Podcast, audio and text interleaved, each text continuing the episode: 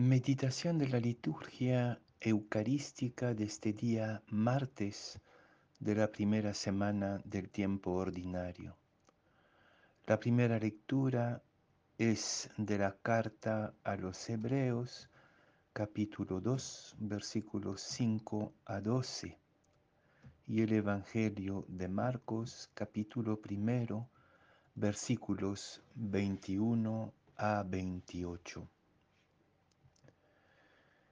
En la ciudad de Cafarnaún, el sábado entra Jesús en la sinagoga a enseñar.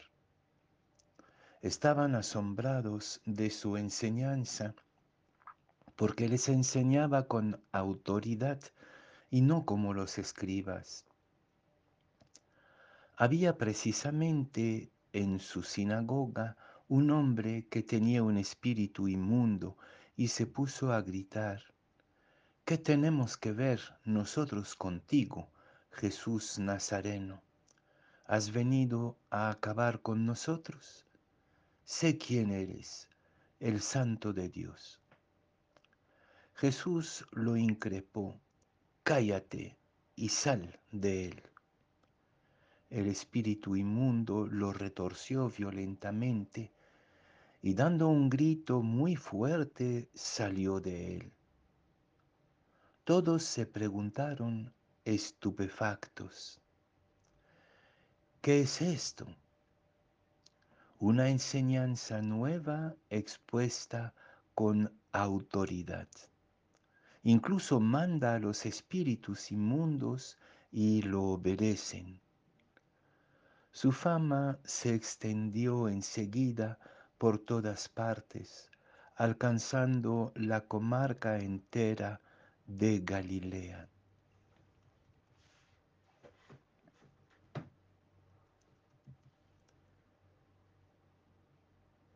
El silencio de nuestras autoridades espirituales es aterrador.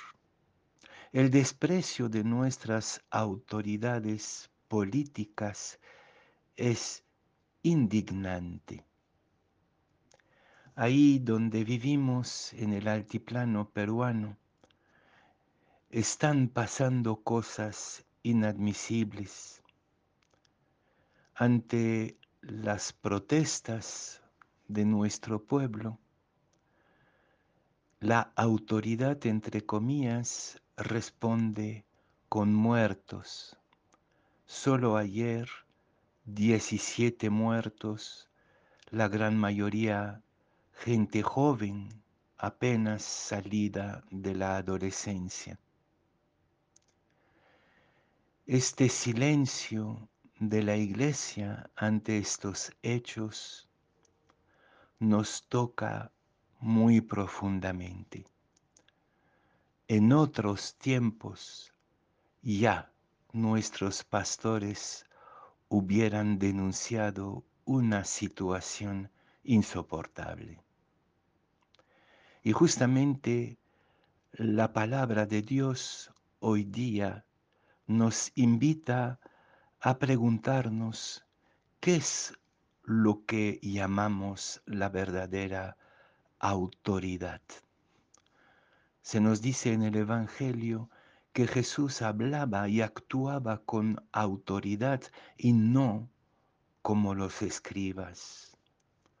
¿Dónde están los profetas al estilo de Jesús para poder despertar en medio de nuestro pueblo tan golpeado y tan sufrido una chispa de esperanza?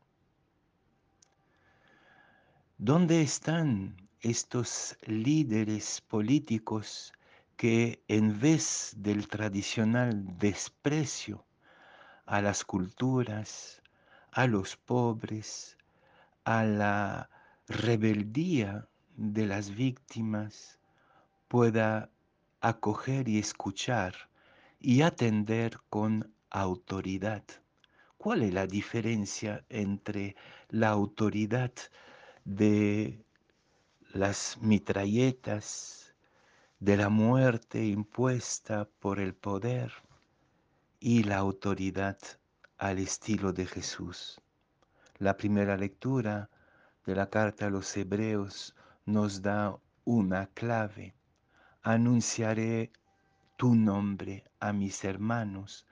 En medio de la asamblea te alabaré, dice Jesús a través del texto de la carta a los hebreos. Cómo este Jesús, Hijo del Creador, se hace autoridad, haciéndose uno de sus hermanos y dando la vida por ellos. Gustó la muerte por todos. Convenía que aquel para quien y por quien existe todo, existe, existe todo, llevara muchos hijos a la gloria. Es la hora de preguntarnos en el mundo entero lo que significa ser autoridad. Y todos tenemos una parte de autoridad, que sea en la familia, que sea en la escuela, que sea la influencia que podamos tener sobre nuestros vecinos. La autoridad es la capacidad de autorizar, de hacer autor en el Evangelio de hoy, el poseído reclama de manera contradictoria que se lo libere, ¿no? ¿Qué has venido? Dice el, demonio, dice el poseído. ¿Qué tenemos que ver con, nosotros contigo, Jesús Nazareno? ¿Has venido a acabar con nosotros? Sé quién eres, el santo de Dios esta agresividad, esta cólera. Sin embargo, es como un pedido de socorro, una súplica para que se abra una puerta posible. Es la hora, hermanos y hermanas, de descartar la falsa autoridad, el autoritarismo indiscriminado que en este momento amenaza todas nuestras instituciones, hasta las más pequeñas, como puede ser el aula, como puede ser la familia, como puede ser el barrio.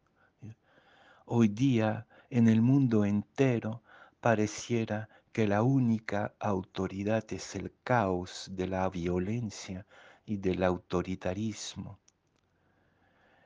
No, el discípulo y la discípula de Jesús aprende que la verdadera autoridad consiste en meterse con nuestra gente ahí donde sufre, donde cae, y levantarla con una palabra de vida y de aliento por el nivel de compromiso. Él es el jefe que anhelamos, como dice la carta a los hebreos, aquel que se pone cuerpo y alma en la situación de aquel que sufre. Es el tiempo, hermanos y hermanas, de pedir a Dios que suscite entre nosotros verdadera autoridad espiritual, verdadera sabiduría, verdadera capacidad de devolver esperanza a una humanidad desesperada por los abusos. Les invito a tener presentes en su oración estas víctimas inocentes que solo por el hecho de protestar contra una situación de muchos años de abusos en nuestro país han perdido la vida y a sus familias. También pensar en un mundo donde andan las ovejas sin pastores, errantes y asustadas por el autoritarismo y la violencia.